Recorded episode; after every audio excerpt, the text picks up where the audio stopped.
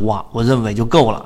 这张图我在很多次场合、进化岛、圈子、三人进化小组，但凡大家问到第一二类型买卖点的时候呢，我都只发这一张图。我们整理出来，很多船员都说这是一张非常经典的图，其实已经足够了，明白了吗？你再去看市场的各种各样的图形，其实都万变不离其宗。你找到最啊能够呃透露出或者说表现出本质的一张图就够了。我们认为这一张图就是。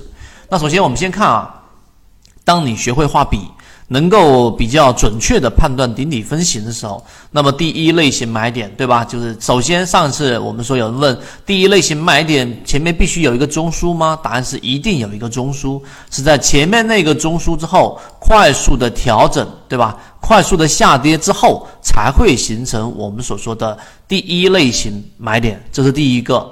第二个，当一个标的上行之后，对吧？那大家应该还记得，我一边讲一边把知识点给大家串联。那么要形成一个新的中枢，上升趋势的中枢一定是下上下三笔，明白了吗？那么在这个时候就形成了一个新的中枢。新的中枢过程当中，对吧？它有可能是我们所说的背驰啊。什么叫背驰呢？就直接下来一折就上去了，也有可能像这样形成一个中枢背驰。那么，当它第一次回落不创新低啊，不创前面这个新低的时候，第一次回落不创新低，就是我们所说的第二类型买点。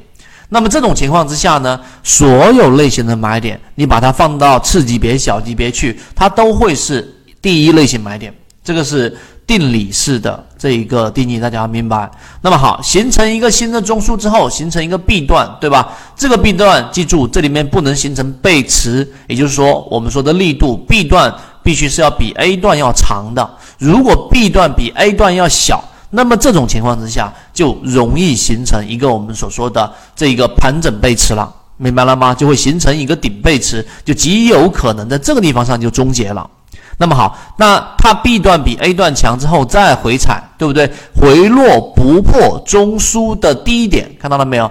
整个中枢的低低点和中枢的高点，就是我们说的这个下轨跟上轨的回落，哎，不破。那么这个就是我们说的第三类型买点。那么中途当中再形成中枢，那么形成了一个我们所说的趋势。趋势是由两个不相重叠的中枢构成的，因此它就是一个完整的一个上涨的一个趋势。它在任意一个点位上都可以结束。你看这一张图，其实已经包含了所有的知识点。而刚才我用非常啊尽可能减到不能再减。但是能够清晰表达的这一个一段话来给大家描述的这张图，所以它非常经典。因此你反向去理解，就是我们说的第一类型卖点、第二类型卖点和第三类型卖点是同理的。那好，这一点你掌握之后，我们再往下看一看。第二类型买点一直是我给大家去讲的这一种，呃，作为新手也好，作为在市场里面交易一段时间有一定经验、了解缠论的人也好，成功概率最高。因此，第二类型买点呢是这一讲里面我着重给大家去讲的。因为第一类型买点它依旧会有踪迹，对吧？那就是一个下跌盘整下跌，然后呢出现第一类型买点，它甚至还会形成一个盘继续下跌。就这个下跌趋势并没有终结，所以第一类型买点呢，它的这一个呃，我们所说的这一个买点上，它的确定性不是特别高。像这个地方我圈出来了，对吧？这个就是第一类型买点。所以在第一类型买点里面，这个你明白这个点之后，我们要说的是第二类型买点。第二类型买点的特点是什么呢？大家注意看，我这里给大家罗列出来了。第二类型买点就是在第一类型买点之后的。第一次空头反抽不创新低，也就这一这一条，呃，我给大家圈出来，用别的颜色指向，就这一条，对吧？这是第一类型买点，然后这是多头，对吧？空头的第一次回抽，这一个回抽只要不创前面这个新低，那么这个就是我们说的第二类型买点。第二类型买点呢，它就是一个非常有利的位置。这是第一个点，第二个呢，就是所谓的第二类型买点，你只要切换到小级别里面去，你依旧能够找到背驰啊。这句话可能有一半的人能懂，有一半的人不能懂，没关系，因为待会下几张 PPT 我就会给大家解决这个问题。也就这一个回抽，我们刚刚圈出来这个回抽，实际上在小级别上就已经发生了我们所说的背驰。我们来看，那么第二类型和第一类型的买点呢，到底有什么差异？刚才我也已经说，大家要非常清晰的认识到这一点。第一类型呢，它的低点啊肯定是最低的啦，也就是利润空间最大了。但是由于它的确定性是最不高的啊，最不高的，所以呢，第二类型买点也就经常给大家讲，你是愿意做左侧交易还是右侧交易？那如果你自己的模型还确定性不那么高的情况之下，尽可能的去做右右侧交易。而第二类型买点就相当于一个 V 字形。对吧？它的次低点我们找到了，来确定这个地方就是一个低点，来确定这个地地方就是我们说的第一类型买点。所以第二类型买点的特点就是它的确定性很高啊，很高，是所有的买卖点当中最高的。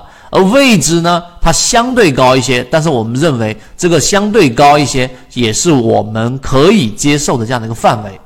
那么第二类型买点还有一个特点呢，它就接近第三买，因此呢，它不会像第一类型买点里面有太多的不确定性。所谓太多的不确定性是什么呢？就像刚才我们所说的一个下跌盘整，对吧？我给大家画一下，呃，一个下跌盘整，这里一个下跌盘整的一个标的，然后呢，在这个地方形成一个中枢，然后再下跌。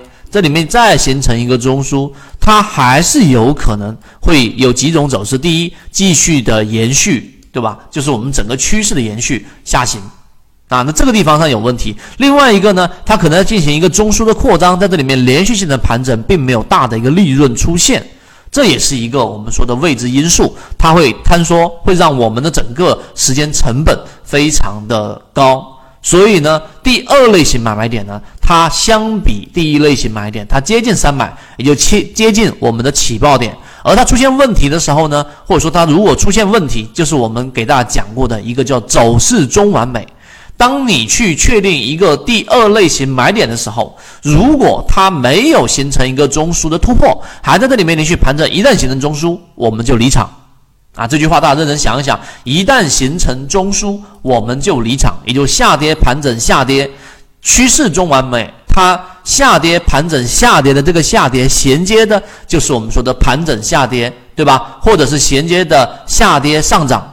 所以趋势中完美最高成功概率的，你就是进去博取那个下跌盘整上涨，或者是下跌上涨的 V 型反转，叫做小转大啊。这个我会在。